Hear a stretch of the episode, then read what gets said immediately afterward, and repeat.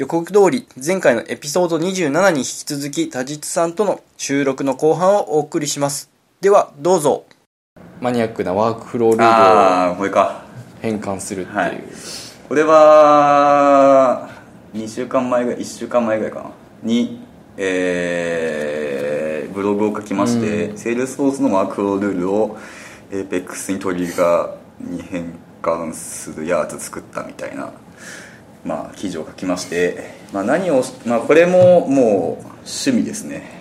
完璧に趣味ですよね。趣味でそしてこのローカル実行環境を作るのも飽きてもう ちょっともう嫌だってなってでもともとちょっとこののネタはマークロードを APEX トリガーに変換できるんじゃないみたいな頭の片隅にあって、ああ作るかって言って作ったやつです。でこれ作った期間は3日間ぐらいかな。えー、あのうんあのローカル実行環境に比べたら100倍楽うん。でした、これはワークフロールールのあの XML をパースして、はい。トリガーに変換していくっていう。です。ねなるほどねまあ今はのところ項目自動更新にしか対応しなくて、まあ今のところというか今後もだと思うんですけど、ん。えっ、とですね。でまあ基本 XML をパースしてで数式がちょっと面倒くさくて数式をあの APEX のコードに変換しなきゃいけないんですけど、まあそれがちょっと面倒くさかったかなぐらい、うん。で数式の評価は、まあ、AST 使ってて、うん。まあ、ここら辺の話は富田さんが、えっと、去年のアドベントカレンダーかなんかにあ去年？一昨年？去年？なんか数式をああなんか評価するうん。作ってましたね。みたいな、でのであれは評価する完全に評価するんで、えっと AST 作った後あの JS ので値バインドして、うん。あの評価させてたはずで、えでそういうツールもあるんですけどで僕はちょっとその AST の部分だけ欲しくてでまあ簡単に作れそうだなと思って自分で自作したんですけど AST の方 AST っていうか AST を自作するってちょっとおかしいな。パーサーを自作するというかあのアント LR で同じように作って、で数式をなんか、まあ、僕の大好きなツリー構造にして でそれをこう舐めてって、えー、APEX のコードを作ってバンと貼るっていうことをしてて、まあ、結構雑に作ってるんでタブっていうかあのインデントが結構雑に 2個だったり4個だったりみたいな。ちょっとあれはもう面倒くさいってなっちゃってもう作り終わってあもうこれでいいやってなっちゃって。はい。そこはプルリクを待つと。そうですね。絶対プルリクする人いないです。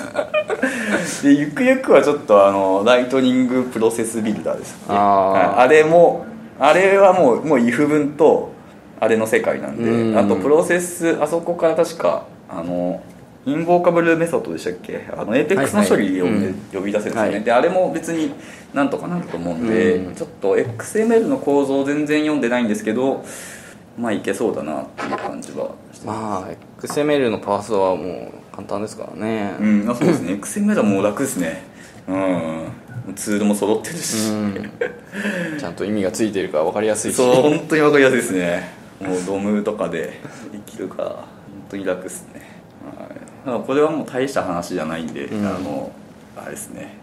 大した話じゃないでも作ってる時はめちゃめちゃ楽しかったですね。うん。うん。ちょうどサイズも小さくていいですね。それぐらいうん。考えると。そうそうなんですよ。そうやっぱゴールって大事だなと思いました、うん。ゴールの設定の。やっぱこう飛び越えられるゴールをちゃんと設定しないと、うん。こういつかダメになっちゃうから、うん。やっぱちょっと小さいゴールを立ててそうですよね。やんなきゃいけないなっていうのは改めて あの学ばせていただきましたっていう。で次のネタとしては アインシュタインの AI アプリコンテストにはい応募されて。そうっすね。ボロ負けでしたね。いやなんか結構100万円ってすげえ額じゃないですか。すごいです100よね。万円ですよね。だんだんこう年々こう競争率が上がってくるってそういう。そうそうそう。100万円ちょっとゲットできないかなっていう。って思って参加したんですけどセールスソースには興味なかったんですけど あのそうですね。でまああの僕が作ったのは、まあ、本当黒歴史なんですけどえっ、とまあツイッターとかうん。フェイスブックとかセールスあフェイスブックは対応しないか。セールスソースのまあフィードチャッターフィードとかを、えーまあ、ポジネが解析してポイントをつけてあげてスコアリングしてあげて今日はハッピーだよみたいな のを表示してあげるっていう。でグラフも出てみたいなっとしょぼいやつ作ってたんですけどまあもう何も引っかからず、えーで当日当日というか決勝戦のこのツイートとかいろいろ見て、うん。悔しいなって思って。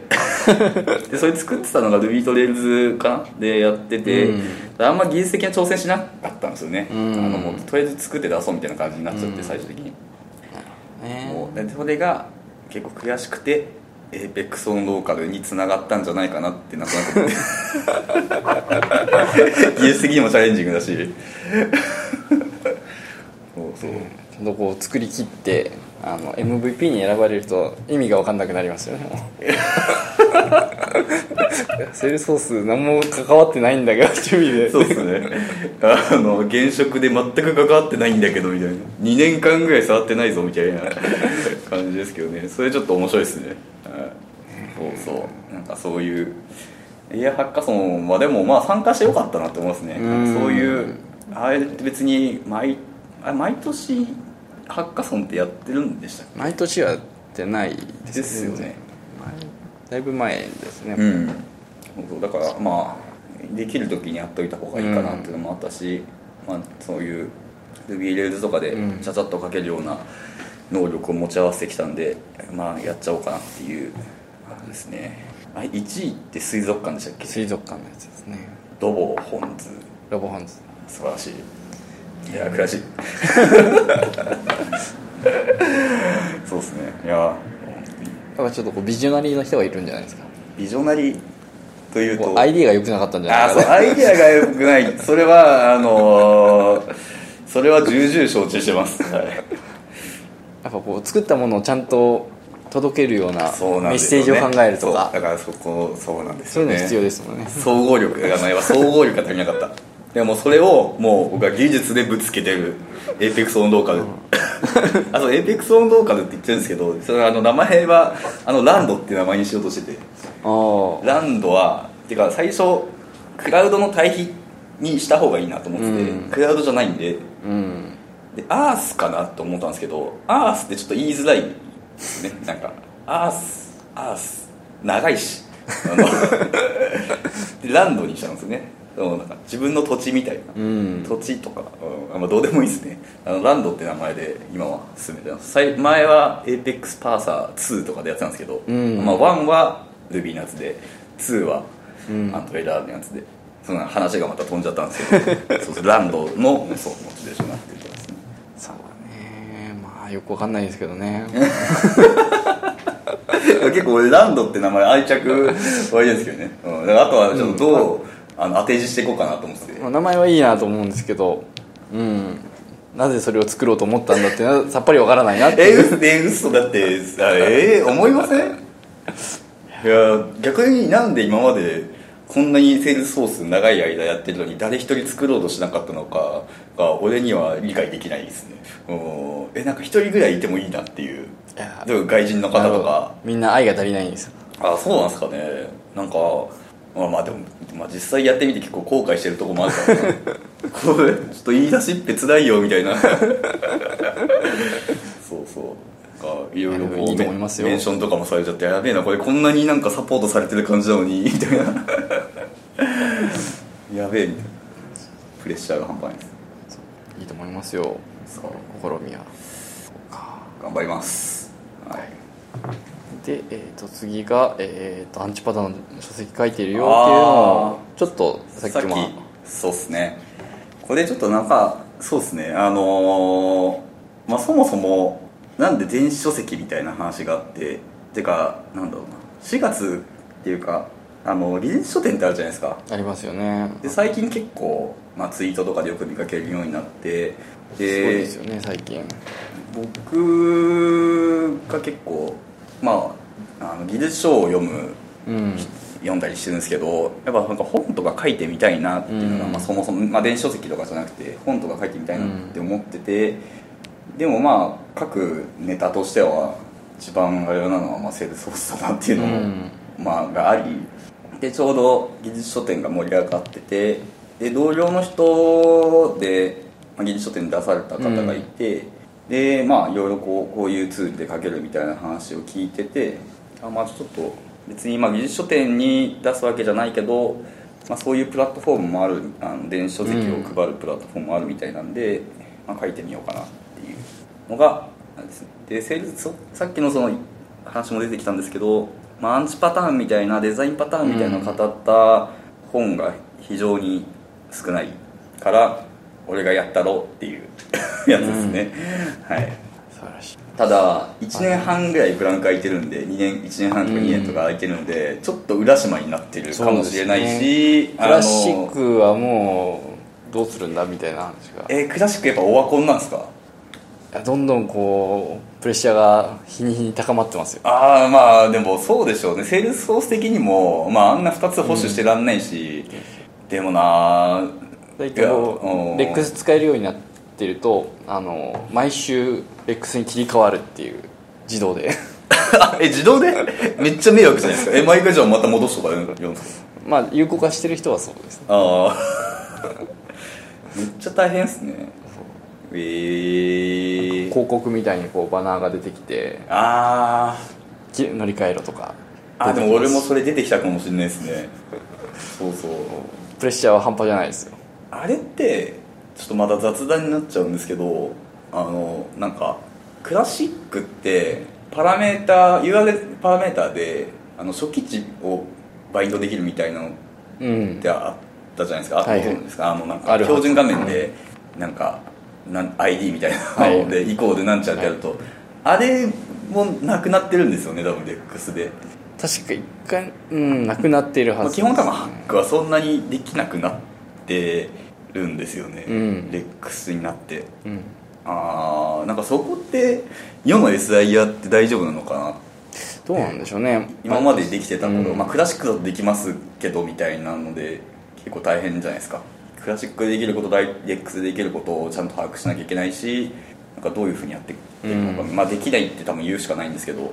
まあできないっていうしかないですようねん。でもデフォ値はじゃあダメなのかみたいな,、うん。なんか大変ですよね、まあ、より VF が作られる感じになるのかな。あ VF っていうか今なんだっけ？VF じゃなくて REX じゃライトニングライトニングコンポーネントあコンポーネント。LC か。LC っていうのがライトニングまあそれもどうなるかよくわかんないですけど。あ実際どうなんですかね？REX で VF 書いてる人と REX でライトニングコンポーネント書いてる人って今シェア率というか結構 VF って枯れてるがゆえにまあうん。使いやすい部分も今のところある気がするんですけど、うちの会社ではよくわかんないんで。ああまあそうか SI の会社の人ちょっとあの V- VF のページ見ても5行ぐらいしか入ってないですよね。そうか。そうなんかそれをだからちょっと電子書籍を書いてて浦島だったらどうしようっていうのはなんかライトニングコンポーネント主流なのに何言ってんだこの人って思われたらどうしようみたいな。ただなんか APEX はまだライトニングコンポーネントになってもある。一緒ですね。うん裏は一緒裏が多分呼び出すとかあるんですよね、だからそう考えると、まあ、VF の話出さなきゃいいっていう。VF もねなんかいろいろ闇がありますよね、うん。ねリモートアクションとかもみんなどうやって書いてるんだろうなっていうのはちょっと気にはなるんですよね。あーなんか今思うと結構昔は昔僕がまあ今も未熟ですけどもっと未熟だった時うん。に、そのアクションファンクションとかうんいろいろ頑張って使ってたんですけど今思うと APEX トというか APEX トっていうかリモートアクションかな、うん。を、まあ、JavaScript から呼んであげた方が割とそのローカルでうん。別にあの APEX あ、まあ、ランランドか。ランドがなくてもうん。動くというかそそれこそなんか記事でありましたよね。なんかモックモックしてそのリモートアクションをモックして SPA 開発してみたいな開発上で、とどこでしたっけあのなんかあったと思うんですけど誰だっけ 誰だっけっていうかどっかのあの会社が。そうなんかそういう記事を上げてて、なんかその手法はめちゃめちゃありだったなっていうのは結局なんかリモートアクションもこう入り口1個だけ作ってあとは引数でこうんうんう全部渡して。そうそうそう。ディスパッチしてあげればいいだけディだから。スパッチするように作っちゃえばいいしそうそうなんですよ。そこだけリストと両方対応にすればうん。ローカルから呼び出せるんでっていうんでうん。うちはそんな感じでやああそうかそうですよね。なっててどこだコミーティングさんか。あコミーティングさんかもしれないです。ね。はい。僕が言っていたのは、うん。SPA の戦略は結構ありな気がします、うん。VF1 枚でもうどうでもなんないんだったら、うん。画面遷移とか伴うんだったらそれぐらいだったらちょっと振り切った方がうん。楽なんだけど、ただ JS のコストって結構導入コストもそうだし、うん。慣れてる人がやるとあれだけど SI のその即席のチームメンバーでなんかあれのもう整ってない環境技術の足並みが揃ってない環境だと、まあ、難しいのかなっていうのもあるし。そうですね。まあ。セールソースの SI でフロントとサーバーサイド分けてうんなんかできないですよね。うんそれはそうですね。もう一緒くたに。VF もやんなきゃいけない、うん。APEX もやんなきゃいけない。JS もまあビルドしたりとかや、うん。まあ、ビルドまでいかなくてもですかね。 React で書きたいとかなるとうん。ビルドをしないとですよね。でもまあなんか一旦そっちの方法を学んじゃうとそれこそまあ潰しも効くみたいな話もあるし、補修性もいい気がするんですけどね。なんか無理やりその J えっと、VF とか APEX が提供してるような AJAX、うん。VF か。VF が提供してるような AJAX を無理やり使って、ヒドゥンとかに入れて なんかこそれはうねこねくり回すよりはそれは苦しみしかない苦しみしかないなと思って。いる苦しみしかないんで多分モダンの今のセールスソースだったら、まあそもそもリモートアクションとかも整備されてきて、うん。リモートアクションも割とここ、まあ最近でもないけど、5年前ぐらい。です。5年うん56年になりますよね、もう。僕が。でだいぶ便利になったなっていう感じがしますよね。ですよね。あれないと多分地獄ですよね。うん、であれでディスパッチをちゃんとやってあげるとモデルがちゃんと作れるようになってうんうん API としてもちゃんと設計できてっていうのがあるのでなるほどなるほど。すごくこう普通の開発に近づくっていうのはあるんですよね。うん。そうですね。そうだからなんかライトニングコンポーネントとかもそういう方向性に行ってほしいとは思いますけどね。でもなんかこうツイートを見る感じでは結構乖離がありそう。というか。うーん。どうなんですかね。まあわかんない。ですよくは、使ってないからよくわかんないっていうのはね。うん。まあそもそもなんか普通に VF でうん。その SPA 書いた方が知見も SPA は溜まってるし、役に立つところはきっとあるんですけどね、なかなかこうそこをうまく活かせるユースケースってどこだろうっていう。うん。同じことができるんだったら VF でやった方が慣れもあるから早いよねっていうところでどっちにしようかなみたいなのは悩ましいですよね。ポータルみたいなのをこの1個部品作るっていうんだと多分こうコンポーネントにした方がうーん。部品か。いいんですけどこうはい。1画面作るんだったら変わんないよね。ですよねそうですよね。あれライトニングアプリケーションビルダーじゃなくてなんかそういうのありませんでしたっけ？ドラッグドロップでそうそうなんか組み合組み立てる。組み合わせてメッセージングしてみたいなのって、あれはあの話はなんかもうどんなどうなってんですか？なんかあ分かんない。結構もう理想でしたみたいな。理想と現実は違いましたで終わってるんですかねセールスフォース自体でやってるのはまあそれなりにうまくいってるのかなっていう。あーあーセールスフォースが提供してるコンポーネントはうまくいってるけどそのサードパーティーのサードパーティーというか、まあ、各パッケージベンダーというかやってるのはちょっとどこまでいけてるか分かんないですね、うーん。なるほどまあじゃあまあまとめると APEX の話はまだまあ大丈夫です。電子書籍で書いても良さそうだなっていうのがワークフローワークフローがなんか俺があのーその前職辞める時ぐらいにはもうワークフローからみんなプロセスビルダーに移ってた気がするんですよね。プロセスビルダーだとこれができるんだみたいなそういうのでおすすめされたことがあったんで、うん。それはもしかしたらでもまあ基本的にワークフローがやってることとプロセスビルダーがやってることは変わんないというか、で次のあの波はビジュアルワークフローに来るんで。マジですか？ビジュアルフローの。えあれあれ来ちゃうんですか？あれ昔からあるやつですよね。そうあのフラッシュが多分変わるはず。あのクソみたいな クソみたいな。えいや。あの一発じゃ開かない画面は多分変わるはずなんですよ。あれ一発で開かなかったでしょ？でもなんかそんな記憶はなんとなくあります。あのフラッシュなんで、はい。まずフラッシュ実行するかの画面になる。あ入ってやらないとダメ。だってフラッシュ自体ももう今うん、うん結構。そう。ええー、そうなのか。で消えるのかなと思ったらなんか機能追加されてるんであの多分あの絵が変わるんですよ。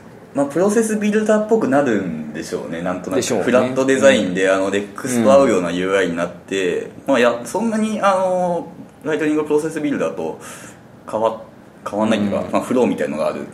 あでも矢印がなんか自由に引けるとかなんでしたっけ？画面を作れるんですよね。あそうだ画面作れんのか。計算と画面を作ったりとかできるんで変数にこう置いといて それをどっかに更新するみたいなコード書いた方がいいな絶対。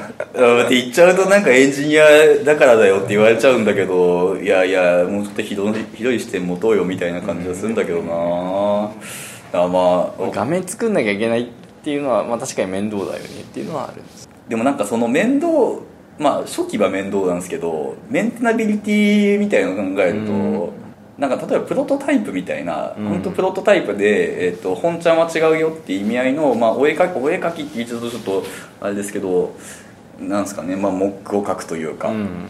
ていうレベル感だとそれでもいいのかなって思うんですけど実際にあの動かせるんで、うん。データ入れれるしでもなんか本ちゃんで使うとそれの保守が例えば変数ここ保持されてるからみたいなのってなんかそのあの絵から判断するわけですね。絵って絵っていうまあか結局はあれはあのプログラマーしか分かんないですね。プログラムできる人じゃないと分かんないですですよね。だから結局あれできる人ってプログラム書ける人なんじゃないかなっていうのも、まあなんかそういうす隙間産業じゃないですけどなんですかね。プログラマーまだ行かないけどみたいな人にはもしかしたらいいのかもしれないけどなんかちょっと懐疑的っすね、あうん。いやフロー来てるんだ。多分来るはずですね。そうなんですね。分かんないですけど。いやがいや僕もいじったこといじったことっていうのはその検証レベルですけどいじったことあるけどフローでこうデバッグログがちゃんと出るようになるとかそういう機能がサマーで追加されてる。なんかそれなんか讃岐さんあたりがこれいいみたいなの言ってた気がするそうなんだ。まあデバッグもうそもそもそもがデバッグできなかったんですね。そうですよね。いやそうですよね。デバッグできなかったらもう1ミリも使えないツールだと思うんですけどうん。やっと1ミリ使えるようになったのかなっていうぐらいの変逆になのよ。私も真面目に触ったのは この前のあの更新試験があのトレイルヘッドであやるようになってそこの問題に入ってたんですよ。うーんで私がやったのが最終日か最終日1日前ぐらいで、うん。なんかアナウンスがこうなしでもいいよっていうアナウンスが流れて。えどういうことですか？問題が減りましたっていう。ああそういうことですか？その問題やんなくてもいい。そう。そ うあせっかく頑張って取ったのになみたいな。まあ勉強にはなったかうん。 Visual Flow まあねフローベースプログラミングというかでも Salesforce の世界観って、まあ、プログラミング書かずに非エンジニアの人が、まあ、どう効率よくやっていくかっていう話なんでまああのそれに即した、まあ、ツールセットではあるから、ん。まあ全然自然な流れというかだとは思うんですけど俺は理想だと思うな。昔流行った BPM ってやつですね。ビジネスプロセスマネジメント。あーあ聞いたことある。BPM でやっぱりこう画面を作るようなこうはい UI から画面が作れるようなツールが出てたんですよね昔うん。日本はどっちかというと承認フローっていうのが大きいですけど外国だとあのビジプロセスのフローを作るのでこの部部門がこれやって次の部門がこれやってみたいなので管理するみたいなのが多いうんん。でそういうのが結構あったんですけど。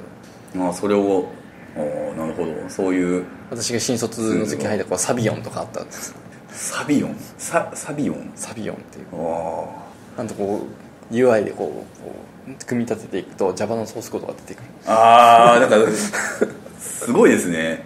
今も昔もみたいな感じなんですね。まあでも俺変更したらどうするんだとかこう言いながらブツブツ言いながらこう眺めてたんですけど。そう考えれば Salesforce ってすごいですよね。なんかそういう昔からあって、こう流行りしたり流行りしたりみたいなした中で今までにこう、うん。右肩で市民権を得ているというかまあまあ見せ方がうまいんだよな、うん。 Salesforce は。マーケティングうまいですよねなんかユーザーをこう、まあ、前面に出すというか、うん。コミュニティを前面に出すというかユーザーが主役だよっていうのはかなり明確に言ってる会社だなと思っていてそれをこうちゃんとプロモーションビデオみたいな感じでやるじゃないですか、あれはやられてる側も気持ちいいだろうし、うん。やっぱあれはいいんだろうなっていう。乗り遅れてきてるのが次はこうサービスナウですね。サービス？サービスナウっていうササービスがあるんですけどはパーソナルプラットフォームで同じようにこう上でアプリを作っていけるっていう。いあー。ああれそれ聞いたことあるな。あそれ Google あれ Google 関係ないか。サービスナウ？クックパッドさんとか使ってるってなんかな入ってましたね。えー、サービスナウ、まあ、セールスフォース的なもうちょいあれなんですかね。あうーんフォース的な感じフォース的な感じなんですね。ね。うーん。あ本当だ。クックパッドって書いてある。グリーうーん NTT コミュニケーション。なるほど。こうストア持っててアプリインストールして使えるようにできるみたいなまあでも同じ感じですね、うん。が AppExchange と Force のプラットフォームみたいな。あ差分が分かんないな。CRM は多分ないあなるほど。DB みたいなのはあるんだけど。うん。一応よく分かってないんですけど IT セキュリティ ITIL とかそういったのを管理するところから始まってるのかなっていう気はするんですけど。うーん。自分たちでもそういうサービスはいくつか作ってるみたいで。うーんどっちかというとプラットフォームが強いところ。セー。ルソースさんは CRM から入ってきてプラットフォームを開放したっていう流れなので。ど。っちかっていうとじゃあ低低レイヤーっていうのもあれだけどレイヤーとしてはまあ低い。うん、ですかね。アプリレイヤーの中では低い、うん。まあ SARS ではないっていう。SARS ではない。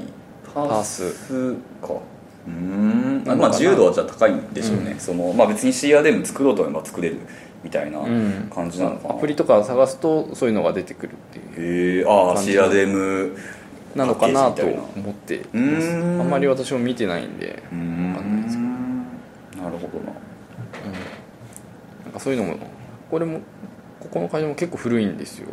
うーん。なんか初めて。う最近日本で聞くようになりましたけどリリース自体は古くてセールスソースよりも早いんじゃないかぐらいのセールスソースとあホースよりも早いんじゃないかっていう気がする。ううん。どっちが早いんだろうなと思いながら、へえこういうサービスがあるんだ、フリーでアプリ出せたりとかして似てんなと思いながら、まあどうなるんですかね。うん。うん。でもまあそういうのが日本にどんどん入ってきてるっていうのはすごく脅威だなと思って。ああ脅威というのは。日本にそれに対抗するベンダーってああまあんまりいなくて。そうですねあの Salesforce とかだとサイボウズさんとか、うん。あの kintone とかになるけどまあでもそれぐらいっていう感じですよね。確かに。うん。確かに。でもこういうベンチャーみたいなのが現れてもいい気はしますけどね。うん。まあ結構サブスクリプションモデルだとさなかなかこう伸びていかないと見えてこないっていうのがうん。うん。そうですよね。確かに。あって割と年数かかるのかなっていうのは思うんですようんそれはあのなんとなく今もサブスクリプションサービスをやってるエンジニアなので、確かになっていう感じはしますね、積み上げはできるけどそんなに急激にの爆発するわけじゃないからそうですよね。B2B は特に。特に。そうですね。B2C だったらなんかまあバズってとかはあるかもしれないけど、それはまたいつ消えるか分かんないしっていうコアがあるっていう。そうですよね。確かに。うーんまあそんなるほど。なのもありますよって何の話でしたっけ元は多分電子書籍書いてる話ね。か電子書籍に書いてる内容は妥当なのかっていう。ああそうですね。APEX は大丈夫です。そうですね。変わってないんで。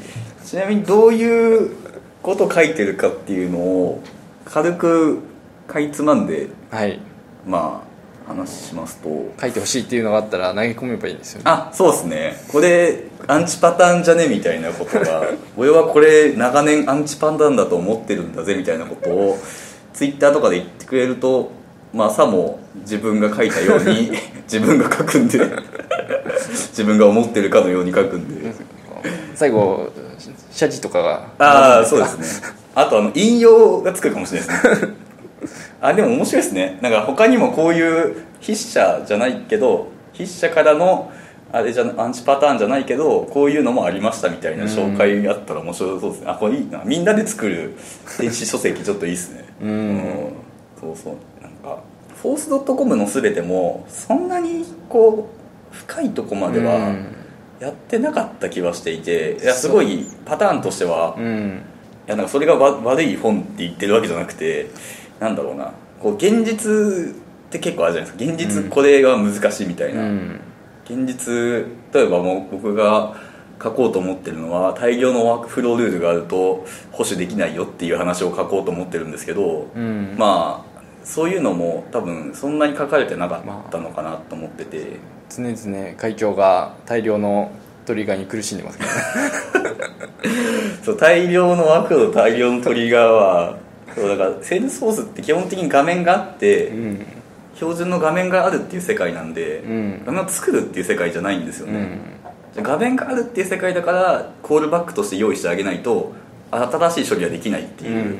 世界観なんでだからワークフローとかトリガーが流行ってる流行ってるっていうかそういう手法を Salesforce が提供してるんだと思うんですけど、まあ、それを Salesforce が提供してる方法がシステム開発として正しいわけじゃないよっていうのをすごい伝えたくて。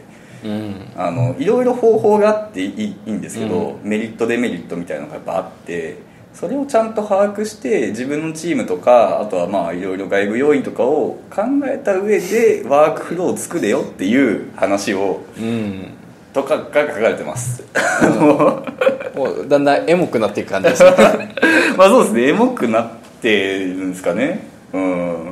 なんかこれはダメだっていうんじゃなくてこう頑張れよっていう。あまあまあそうですね。あのなんかダメだは理想論だと思ってて結構書かざるを得ないケースも、うん。てかもうそもそも SI って他の会社がやったのを保守しなきゃいけないケースもあるじゃないですか、であってそれも結構あったんですけどえなんでこんなんしたのみたいなのもあるし自分がそうやっちゃったのももちろんあるし、同じ会社の中でもそういうえなんか非エンジニアだけどシステムのことが分かる人っているじゃないですか、まあ、マネー、はい。なんですかね PM に近い人というか、ですかねでそういう人が書くとあ書かなくてもこれでいけるよっていうふうに、まあ、数式とか特にそうだったりするんですけど、うん。あのもうコード書かないでわ鳥が書かなくても、数式でデート型とかでうわーってやればできるよみたいなやるとただ数式ってコンパイルサイズあるしデート型ってすごいコンパイルサイズ使うしそもそもでなんかレポート出なくなるとか結構あるじゃないですか。だからなんか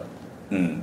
ちょっとそういうのもあるんで、うん。それに一石を投じるというかこういう意見もあるんだよっていうのを伝えたいうん。電子書籍というか。でそれがあってなんか各々の議論をのベースになるというかうん。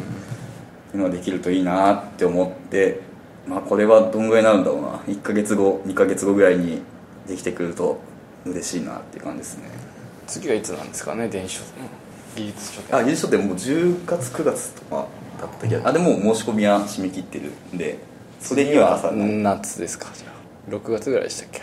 あと4月とかかな。4 4月月です5月ぐらいだった気うんがしますね、うですね。じゃあ年明けたらそろそろ申し込みを準備をしないとあまあどうしようかな。技術書店に出す出さないで なんかそういうプラットフォームであの誰でも500円で買えるよって感じにしてでそれをマーケティングしにミートアップに行くっていう感じですよね。技術書店。みんな買って。みんな買って。出たら買って。なんだっけな。500円かける。200人だと。100人は買わないんじゃないですか？100人は買わないか20人ぐらいは買うと思いますけど。20人。20人だと1万円？うん。500円。価格設定変えようかな 投げ銭システム付きもありますよね。ああそう。ちょっと。500円が最低料金。であとは気持ちっていう。そうですね。あとあのそのローカルエイペックスの応援とかでもいいんで投げ銭してほしい。ファンブックとか始めた方がいいんじゃない？ファンブックでしたっけ？なんかファンなんですか？ファンブックって。ペイトレオンとかなんかそういうあ投系の。げ銭できる系これやるから支援してみたいな。ああクラウドファンディング的な、うん。まあ、もうちょっとこう緩い感じの。ですね。まああと、まあ、よくあ、まあですね、アンチパターンでいうとあれかな。項目名がフィールド1アンスかアンスか C みたいなやつとか まあベタなやつとかもいろいろ書いてあるんで。それはパターンなのかっていう。おいやまあ。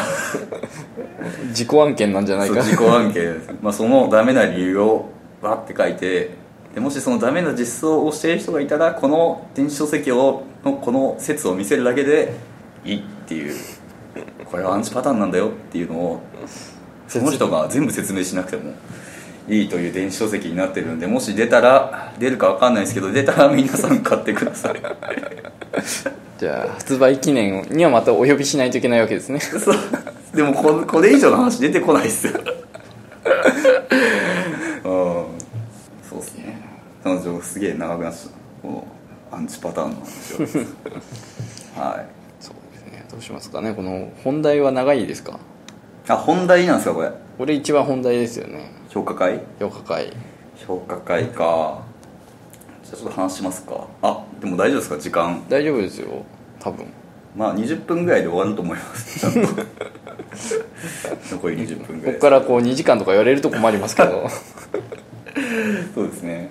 まあでもあんまり僕もガツガツ話すことはなくて、えっと、僕は、まあ、技術力評価会っていうのを僕ボヤージグループという会社で働いてまして、えっとまあ、技術力評価会っていう評価会のシステムあと技術者を評価する仕組み取り組みがありましてで、と、僕はまあ1年半から2年ぐらい勤めている感じなんですけど、まあちょっとその話をしようかなと思ってます。で結構やっぱ技術者の評価って、うん。まあ、難しいっていうのがあってまあエンジニアははエンジニアしか評価できないよみたいな、まあ、話が、まあ、前提としてあってで始まった、うん。まあ、取り組みですと。で、まあ、どういう感じかっていうとえっと半年に1回ぐらいですね。えっと半年1回というか半年に1回、えー技術力評価会っていうのがあって、えっと1月と8月うん7月とか、まあ、僕ももうあの先々先週が3週間前ぐらいに評価会やってでそのフィードバックが返ってきたっていうばっかなんですけど、えーでもまあありますと、うん。で、まあ、どうやって進めるかっていうと,、えーとまあ、1人の人が評価者あ非評価者がいて、うん。で非評価者っていう人が、まあ、2人つくと。その人に2人つくと。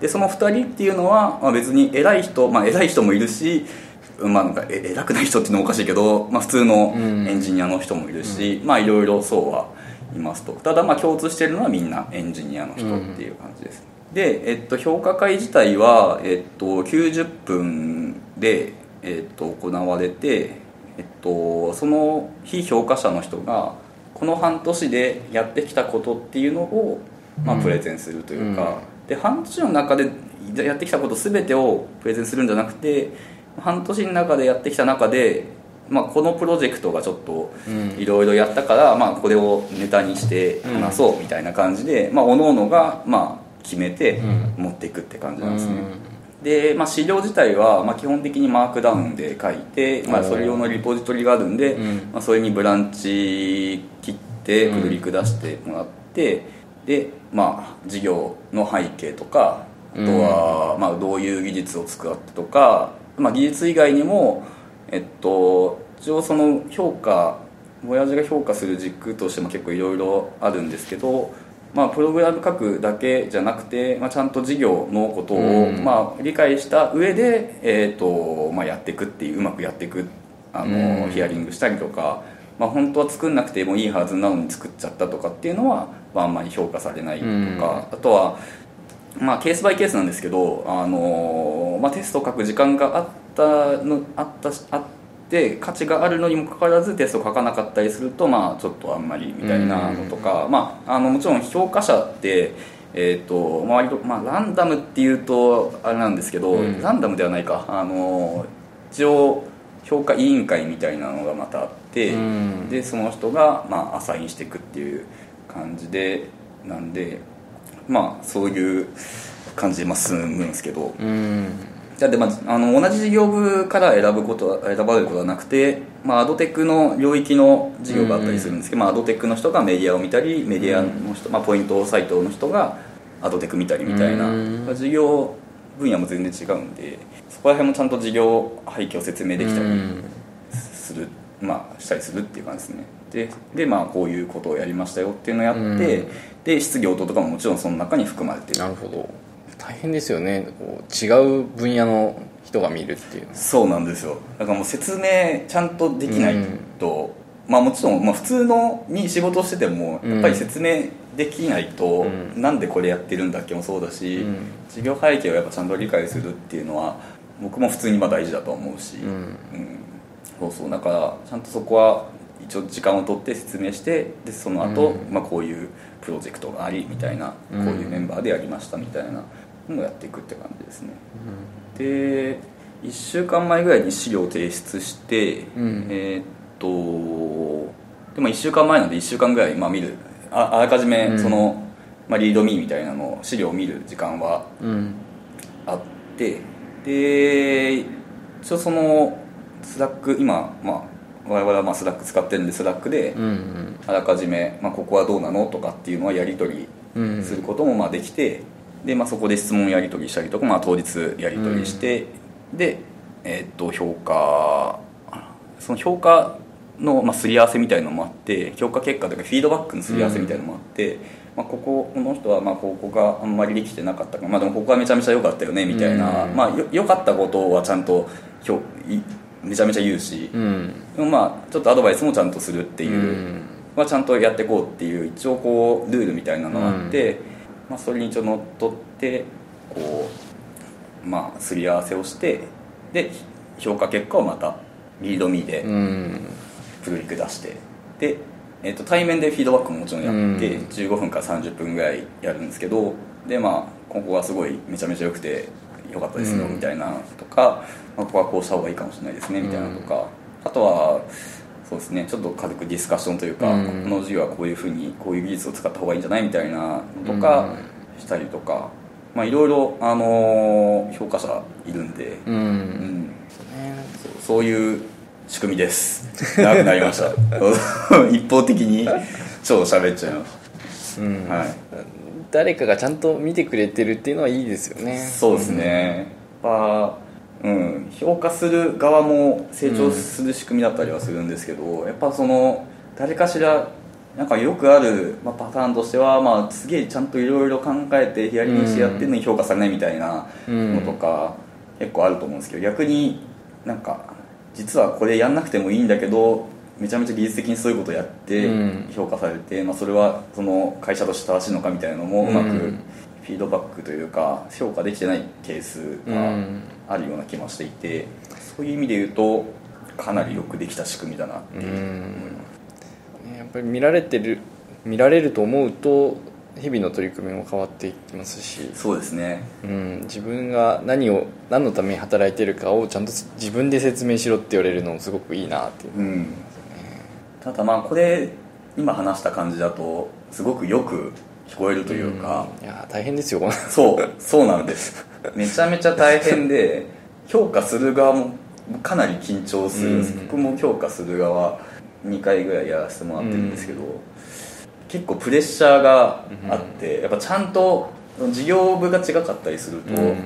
ちゃんと理解しないといけないなっていう、そもそも事業の内容も把握しなきゃいけないし何をやったかもちゃんと理解してやんないといけないしっていうプレッシャーもあるしやっぱこっちも準備はするんですよね評価、あーする人しない人いて別にしない人が悪いわけじゃなくて、うん。そういうスタイルだったり、まあ、頭の回転が良かったりはするんであるんですけど僕はちょっと頭の回転悪いんであの評価指導は結構読み込んでたりするんですけど、なんかそういうそうですね。やっぱコストがうん。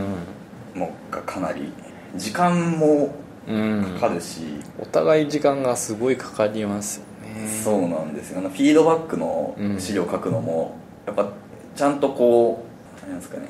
と時計のあることを書かないっていうか 言い方が難しいんですけどまあえっと前向きな感じに書かないといけないですね。そうそうそうなんですよね。ダメな今はダメかもしれないけど、うんこれはよくできるところだよねっていうのは前向きに伝えないといけないっていう、うん。そうそうなんですよね。そこの伝え方っていうのもそうだし、まあ、ちゃんと成長を見据えてというか、うん。まあ、例えば新卒の子というか新卒に近いことだったり、2年目とかだったりすると、まあ、ちゃんとしたかこと書かないとなっていうのはあるんで、まあ、多分まあどのどの人だってもうそうなんですけど、うん。ここは評価する側もやっぱすごい大変そうですね、評価される側も大変なんですけど。事業のフェーズによって何大切にしなきゃいけないって変わってきたりするじゃないですか、うんそこを経験してないフェーズのところを評価しなきゃいけないってすごく大変そうだなって。ああそれはあるかもしれないですね、今それ重要じゃないんだよっていうのはすごくあると思うんですよね、うんテスト書かなきゃいけないけど立ち上げだからうん本当にいるのか分かんないよねみたいなのもあったりとか。そうそう01か1100かみたいなところもあるし。あとはまあコードレベルで評価しようとすると、うん。違う PHP とかの言語とかもうん。まああったりはするんでまああってもよくあるんですけど よくあるっていうかあったりするっていうのはおかしいですけど むしろ Ruby は少数派なので、まあ結構そういうところでもうんまあでもべんいい勉強のきっかけっていうか評価する側も勉強になるんですよね、そうですね。うん。評価される側ももちろんかなりうん。コストかけた分だけめちゃめちゃ勉強になるんで、うん。すごいんですけど、うん、ただなんかこの取り組みがどの会社でもいけるのかっていうのはちょっとあれでなんかこの評価会の仕組みがすごいっていうより僕はこののボヤージュグループの取り組み方というか姿勢がうん文化が。最高だなって思ってて、うん。いやまあその姿勢のが元で評価会っていうのが生まれてるんですけど、なんかその結構伝えたいというかあれなのは僕僕僕が個人的に思ってるのはその評価会の側面上っ面の側面だけじゃなくて、まあ、ちゃんとコストをかけてうん。やってるっていうそういうちゃんと評価しようっていうのを、うん。なんか評価っていうのをっていう泥臭い難しいことをちゃんと、うん。こう取り組んでるっていう逃げずに取り組んでる姿勢っていうのがうん。本当にすげえなっていう。僕はもう新参者なんであれなんですけどこれを最初にこう提案して経営というか人になんかそれでこうまあい最初とは今技術力評価会のスタイルも全然違うと思うんですけどこう改善してって、うん。その改善のループもすごいんですよね。そのちゃんと改善の振り返りミーティングみたいなのもやるんですけど、それもまあ一応エンジニア全員集めて、まあ、超みんな必須で来いよっていう感じではないんですけど、まあでも基本的には割とみんなうん。参加してでフィードバックを言って、まあ、PD PDCA というかえっと KPT かでやってってじゃあまあ次これやろうとか、うん。これ良くなかったまあ、しょ結構本当に正直ベースでうん。たりはするんで、まあ、それも含めて本当に本当にすげえっていう。うん。うん。どう見ていくかはすごく難しいんですよねこううん。うん。半年に1回のペースでこう離れた人が見るのがいいのかもっと近くの人がうん。もっと頻度高く見るのがいいのかって、うん。まあ、企業の文化であったりとかうん。進め方によっていろいろあるんだろうなとは思うんですけど、うん。まあ、何をやるにしてもやっぱり見てあげるっていうところってすごく大切だなって最近痛感してるんですけど、うん。そうですね。そう。やっぱその評価者もうん。まあいろいろこうどうアサインしていくかっていうのはいろいろ取り組みがあって、まあ、連続がいいのか、あの前前やった人と今日今回やる人は、まあ、前回どうだで今回どうだみたいな比較が見えるんでいいっていうのもあるし、まあ、一方でいろいろな人の方が、うん。やアサインした方がいいんじゃないかみたいな話もあって、うん。まあ本当にすごいです、うん。なんか取り組みの改善のループもすごいしやってる側としてうんぱすごいですね。コストのかけ方が。ちょっと段違いだと思います。うん。うん。やっぱりこうふ普段話してるからいいよねって済ませちゃうと、うん。あので話せてないことってすごくいっぱいあるなってうん。最近気がついてきて、やっぱりこう1対1とか1対2とかぐらいで話す。でしっかりちゃんと聞くっていうところを取ると、まあ、全然そんなこと考えてたんだっていうのは出てきたりとかするんで、まあそういうの大切なんだなっていうのは思いますね。半期に1回がいいのかどうなのかっていうのはまあ会社それぞれだと思うんで。そうですね。ある程度まとまったものがないとうん。評価しにくいところもあると思うので。そうですね。このまあ再現性というか、うん。評価軸として、まあ、再現性があるかみたいな話も、まあ、あったりはするんでこのプロジェクトだけすげえ頑張ったけど他はダメだったみたいなことうん。やっぱり、まあ、そこもちゃんと評価軸としては、ううんん。やっぱまあ、うん、半年ぐらいのタームがいいのかなっていうかまあ会社にもよるとは思うんですけど事業のフェーズにも多分よるとは思うし、その会社自体の、うん、じゃあ別にビジネス側の方もやってるんですか？ビジネス側は技術評、まあ、評価会っていうのはないと思いますね、どうやって評価されてるの？ちょっと僕はあんまりうん。わからないですね。最近ただデザイナーさんもやってたりしてんのかな？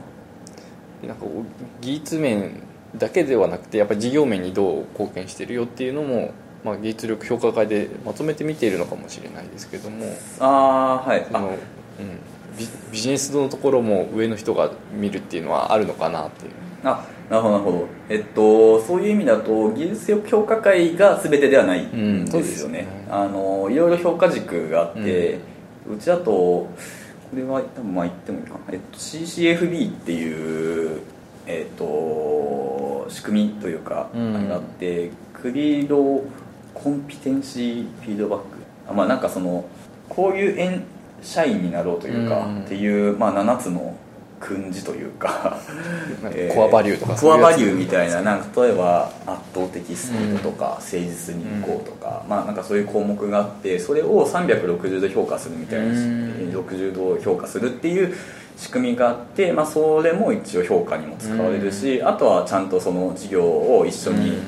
まあ、事業責任者というか、うん。まあ、一緒にやってる人からの、まあ、上長というかからの、まあ、評価ももちろん実績として、まあ、上げられてるし、まあ、そこはもうそ総合ですね。だから実力評価会はまあ1個のうん軸でしかない、この一個の軸にそんだけ時間かけるっていうのはすごいですよね。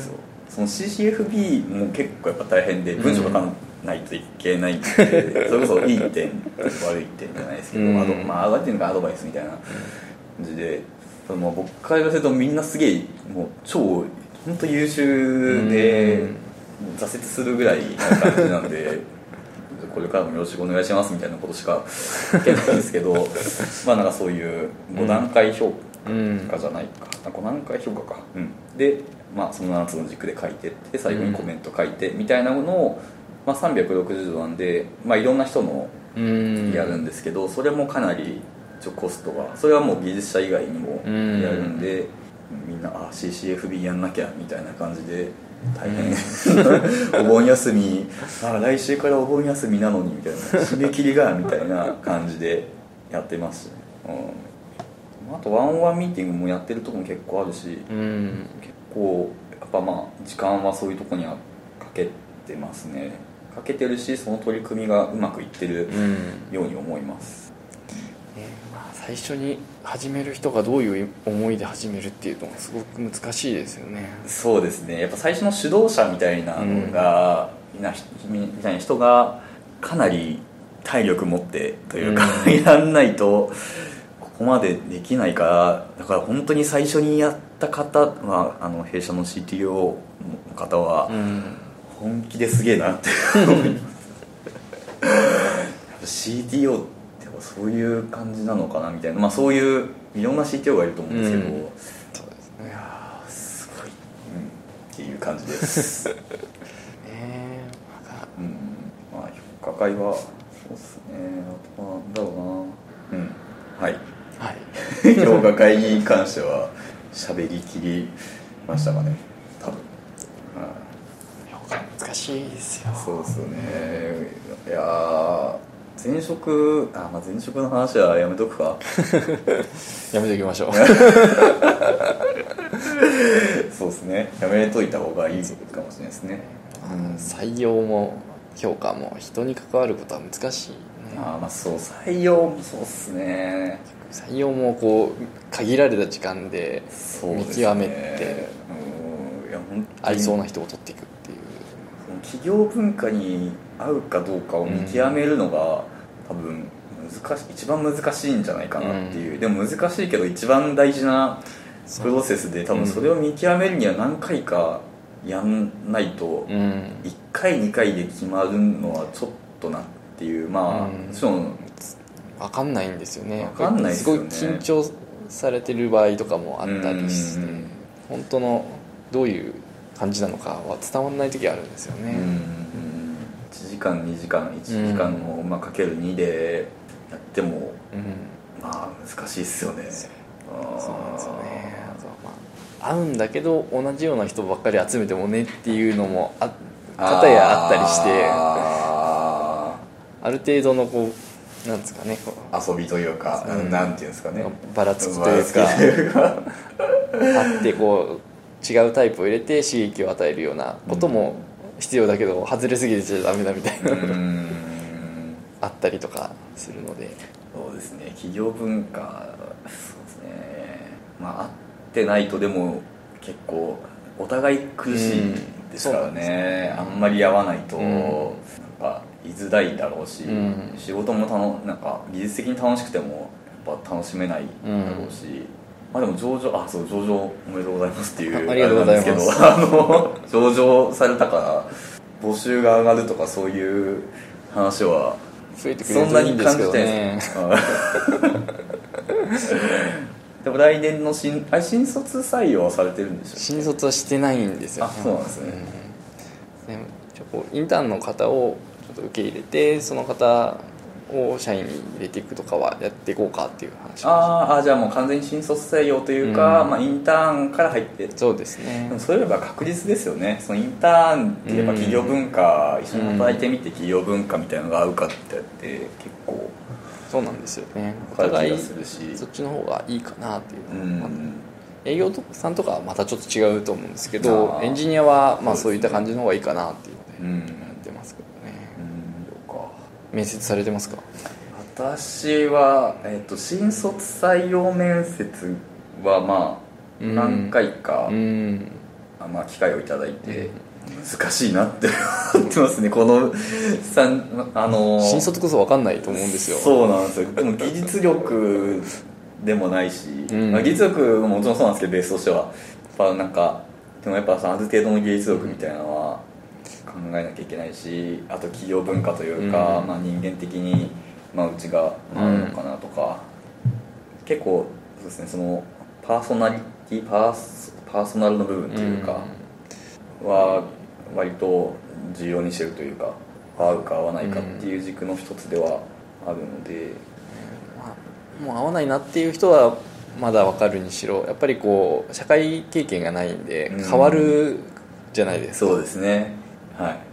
そう考えるとなかなか難しいんですよね、うん。中途採用の方だとある程度もう固まってきてるので、うん。あこういうキャラなんだ、うん。あ合うね。合わないねっていうのがだいぶ見えてくるんですけど、うん。若くなるほど分かんないですよね。価値観とかもね全然変わりますもんね、働いてみて実はこの要素が大事だったとか、うん。なんか働く前はお金が大事だと思ったけど働いたらやっぱ人間的なあれが、うんこう和気あいあいとした空気が一番大事なんだって思う人もいるかもしれないし、まあ学生の時点で気づいてる人もいるかもしれないし、うん。まあそこは そうですね。うん。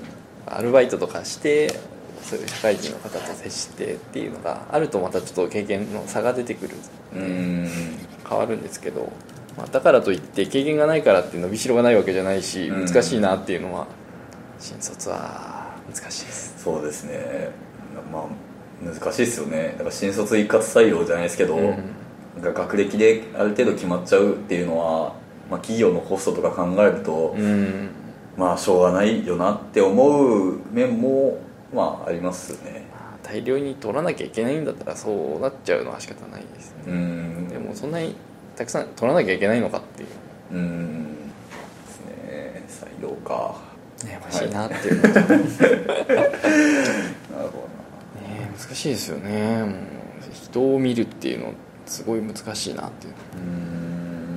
質問とか難しいですね。質問なんかどの質問をすれば正解なのかな まあ人によると思うんですけど。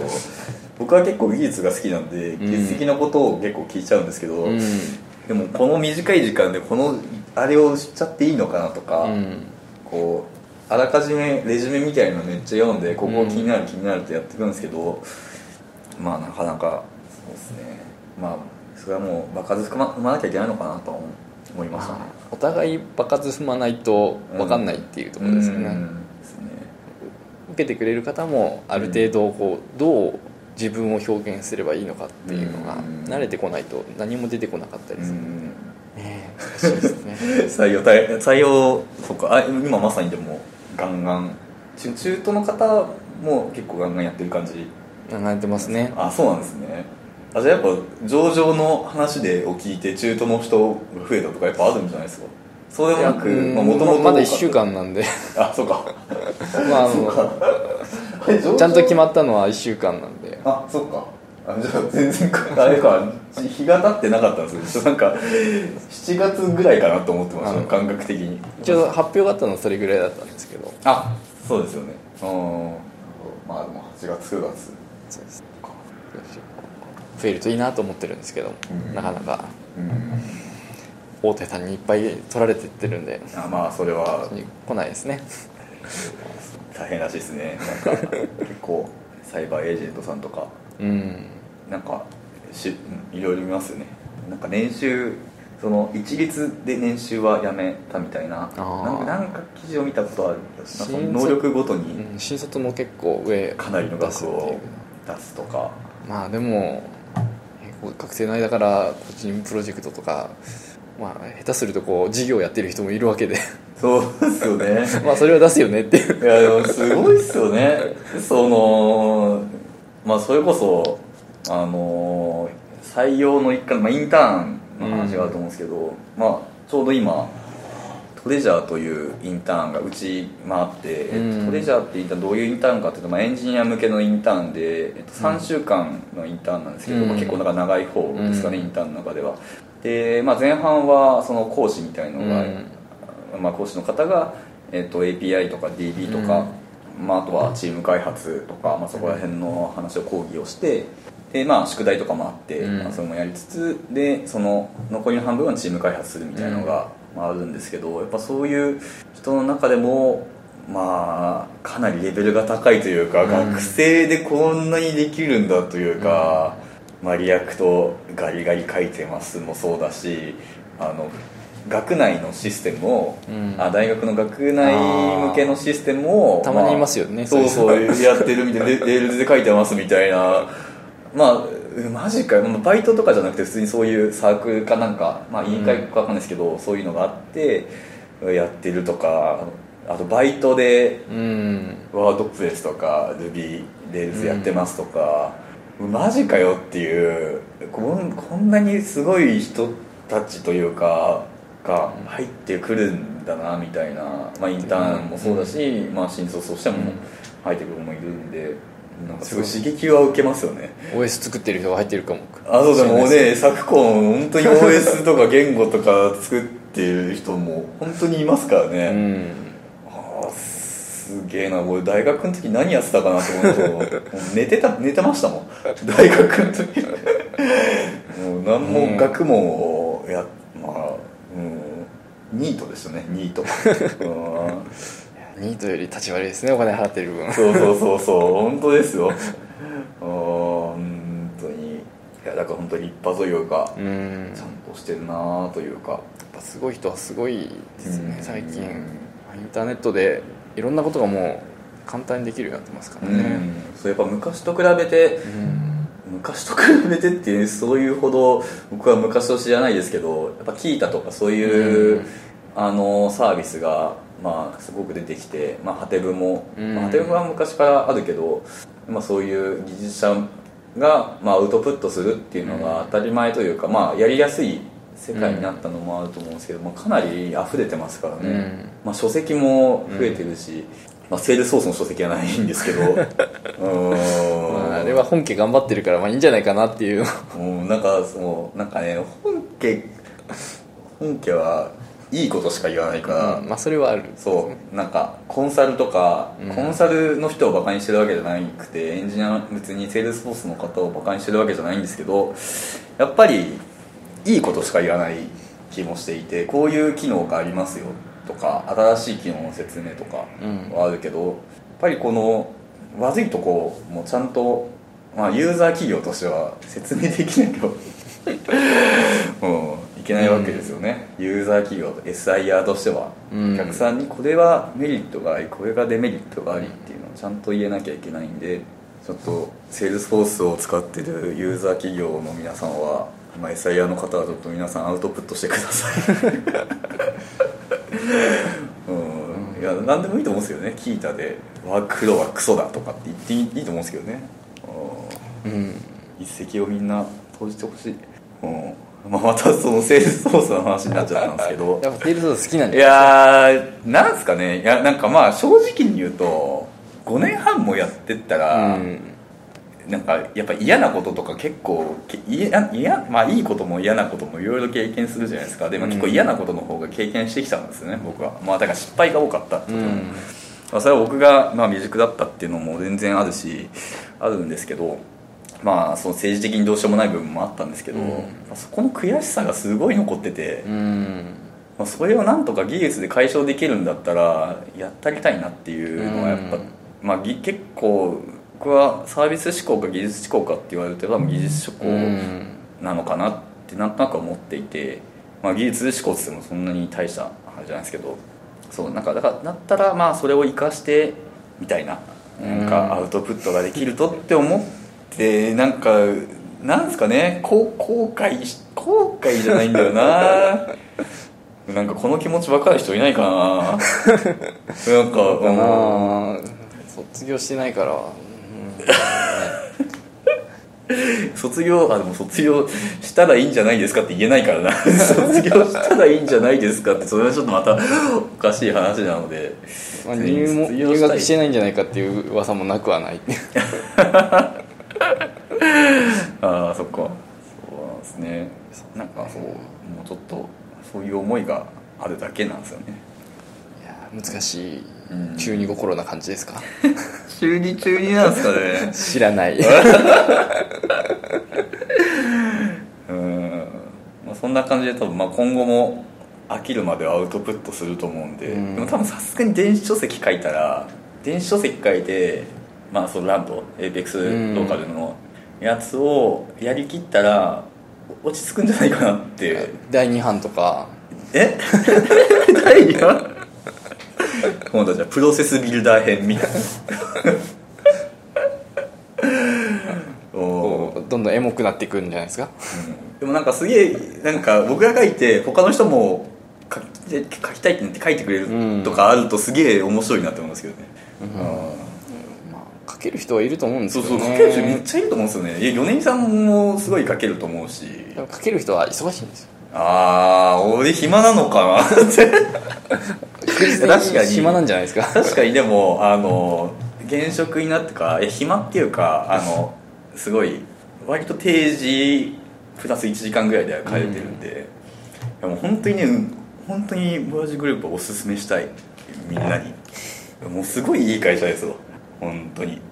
ね入れるかどうかはまた別問題。ああ最初かどうかはもう別問題なんですけど 僕も多分もう奇跡的になんか入った感じなんで、本当にあれですけどめちゃめちゃいい会社ですね。福利厚生もうん。そうしたりあの2キロ圏内に住むとあ、うん。えっと、渋谷なんですけど2キロ圏内に住むと5万円のほ月の5万円の補助出るんですけど。渋谷に住むのがいいのかどうかはまた別問題ですけど。まああれですね世田谷のあの未宿の方なんで割と閑静な住宅街家見です。大丈夫です、はい、でも徒歩で通えるんですよ。徒歩20分30分で通えるってマジ最高っすね、うんこの有権者に訴えたいんですけど あのあの満員電車マジきついなっていう、で満員じゃなくても電車きついなっていうか、うん。なんか電車の中って別に満員じゃなくても変な人たまにいるじゃないですか。酔っ払い。まあむしろ俺が変な人になってる可能性もありますよ。なんかその匂いがとか。あるけどなんかあと人身事故で遅れるとか、うん。まあもうそれしょうがないですよ。もう誰に怒るわけにもいかないし駅駅の人もなんか毎回謝って、別に謝らなくていいよって毎回思うけど、なんかそういう不確定要素が少ないし、うん。2 3 0分で着くっていうのはもう QOL っていうんですかね。クオリティオブライフっていうんですかね、なんか QOL が果てしなく高いっすね、うん。でもここの会社経験した後はもうなんかそういう補助が出ない会社には行かないかもしれないなっていうぐらい、まあ、僕とかも独身なんで、うん。そういうのがやりやすいんですけどあの本当に、まあ、そういう、まあ、そういう福利厚生もあるし、うん。本当おすすめしたい職場ですね。なんか人がいいいい人ばっか技術力もあるっていううん。まあちょっと宣伝しました。最後最後になのか分かんないけど。はい。まあ全てこう儲かってる会社はいい会社。あまああの儲かってても従業員を搾取してる会社はありますけど、うんまあ。や儲かってないとやっぱりこう福利厚生は出せないんで。うん。でそのいい会社に行くためにもアウトプットをした方がいいのかもしれないですね。うんアウトプットはした方がいいでしょうね。やっぱりこうこういう活動をしてきたっていう事実は覆られないんで、まあ、そのレベルが高かろうが低かろうがうんなんかそうなんですよね。もっとやってった方がいいと思います。僕も含めて。いやー大地さんの電子書籍の表紙が楽しみです。えー、ああどうしよう。えー、どうしよう。うわあそれ考えてなかった。中山さんに頼もうかな。中山さんに頼もうかな。誰に頼めばいいかな。じゃあ俺が中山さんの絵を真似して描くとかしますかいや頼めばいいんじゃないですか。実は中山さんの絵と思いきや俺描きましたみたいななんかよくわかんないなんか。よくわかんないですね。うん。いや俺このラジオでいいラジオじゃねえやポッドキャストでいいのかな。おーなんか楽しめたかなみんな。いやいやめっちゃ低かったらどうしようそのエゴサじゃないですけど。5とか再生数5とか。大丈夫。サブスクリプションでやってるとある程度は伸びるんで大丈夫です。あそうなんですか。登録して勝手にダウンロードしちゃうじゃないですか。あそっか。あそういうあれなんでしたっけ？ポッドキャストってこう登録ってやっとくと最新が来たらこう勝手に落ちてくる。あそうなんですね。じゃあある一定数以上にはなるってことですね。多分なるはず。あとはツイートをじゃあいかに拡散するかマイグレーション FM のそうですね。拡散するかってことですねどうしよう。まあでもそのギリギリでもちょっとショックだな。この50とかでリアルじゃないですか。なんか サブスクリプションの。なんか顔が浮かぶ感じの人数ですね。あの人だあの人だあの人だ。大体ねコミュニティの。そんなにこう聞かれてないから大丈夫です。そうですね。だそうそうっすね。そうっすねってちょっと失礼失礼ですそうっすねっていうあの変な意味はないですけど。もう太地さんが有名になってそうか。ゲストで呼べたんですってなってこう宣伝してくれるとすごくいいですよね。僕はもう無名なんで。でもなんかあの前出演させていただいた時はアドベントカレンダーとにやってもらったんで、その当時は一番アクセス数あったんですよね。今はもう全然あれなんですけど今は。うん。こうちょっとこうやったぜって感じだったんですけど 今回無理だろうな無理だろうね何を狙ってんだって感じです。あれちなみにまあポッドキャストじゃなくてまあ予定が合えば次のミートアップはその今日のローカル実行の話は実行環境の話はちょっとしに行きたいなとは思ったんですけど今日でもあらかた喋っちゃったんですよね。大丈夫です。君は聞いてないんで。あそうですね。なのであのミートアップあの行けたら行くんでそうですね。次がうーんいつになるんだろう。グローバルギャザリングでは喋る機会がなさそうなんで。あーグローバルギャザリングって何ですか？ドリームホースのあのフィードバックあが確か10月の10日ぐらいにあって。あそっか。あれグローバルギャザリングっていうんだ。あれあの時ってなんか僕が初めてまあ話した時なんですけどドリームフォース体験記みたいなのでうん。話した時ってなんかあのリリースノートの紹介もやってた気がするんですけど、うんそれふ多分普通のあのミートアップの枠で。ミートアップの枠でやってた。ああじゃなくて別は別の。グローバルの方からなんかグッズ送ってもらったりとかあー。全世界でやろうよっていうのがあって。ええ全世界で？全世界のそのミートアップやってるところがまあ大体同時開催ぐらい。あ1ヶ月の間ぐらいでこうああなるほどなるほど。各地でやるっていう。あ別につなぐわけじゃないですねつなぐぐらいしかない。全世界。あ、同時ではなくてまあまあ同じ時期にっていう。そうですね、まあ、それぞれの場所でき見聞きしたことをフィードバックする場所っていうので。グローバルギャザリング向けのキャラクターじゃないですね僕多分じゃあ。グローバルギャザリングじゃないですね多分。あの枠はありますよねいろんな枠が。枠はそうですね。キラキラ枠とか。ドロドロドラムドロドロ枠ですかね。極物枠とかいろいろありますからね。極物枠かな。うん。その次が多分あのリリースノートの輪読とかなんで。ああまた11月ぐらいですじゃあ11月かな。ちょ11月までにある程度完成させればいいっていう話だから結構やりやすいな。やりやすいっていうのとただまあ次はあのアドベントカレンダーも待ってるんで。ああそっかそっちか。年内に終われば大丈夫です。アドカレどうしようかな。でもローカル実行環境の話はもうこの間ブログでもうあらかた書いちゃったんでまあちょっとネタ考えておきます、はい、実はあの電子書籍ネタでまたまあ電子書籍から全て始まってるんですけどあのローカルエペックスとかも、あのデータローダーを作ろう。って思って、はい、イエットアナザーデータローダーみたいなうーん。セールスソースデータローダーみたいなのをちょっと作ろうかなと思っててまあかあの作んないかもしれないです。ちょ今 Ruby である程度書いたんですけど、うん。書いて実はジェムも公開してあるんですけど、うん。今思うとゴーランって書いた方が良かったかなと思って。なんでかっていうとバイナリー置くだけでいいから、うんハイフラクですあのよねそう。参入障壁じゃないですけどもう導入障壁がすごい楽、うん。で結構それ大事だと思ってて。まあデータローダーは導入障壁はやっぱ Java で書かなきゃいけないし、まあ、今 Docker とかあるから割とやりやすくなったけど、まあ、それでもやっぱり知ってる人がやんなきゃいけない環境設定からやんなきゃいけないよりは、まあ、多少、まあ、イエットアナザー感が出るかなっていううん。ので、まあ、あとはですね XML じゃなくて YAML で書けるようになるとかもうちょっとシンプルにするみたいなのをコンセプトに、まあ、大体 Ruby ではまあこんなもんかなってやってっていう。使わない。ちょっと使ってくださいよ。イエットアナザーセールスソースデータを使ってくださいよ。本人使わないのにな。YASD ってあの安戸安戸とかであの安田でもいいかなと思ってるんですけど書いてる時はすごい楽しいんですけど書き終わった後にこれ使うかなって思 本人が使わない。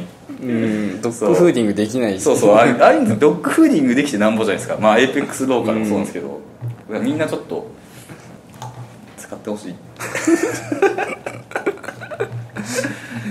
そうですいねやもうセールソースのアロンに行くしかないですねそうですかね。まあセールスソースまあちょっと C って言うんだったらセールスソース OSS が弱いと思ってるんで OSS のを盛り上げるというか、うん。なんだろうエコシステムを盛り上げるのがちょっと苦手な感じがしていてそうでもないですからね。どうなんだろう。盛り上げるのは下手ですね。うん。出してないことはないっていう。あそう出してるは出してる、僕があったのは、まあ、別にいいんですけどあの Marketing Cloud Salesforce Marketing Cloud、うんあ今も同じ名前ですよね。うん。 ExactTarget じゃなくて、 Salesforce Marketing Cloud になってみたいな、であれの SDK の Python があるんですけど、うん。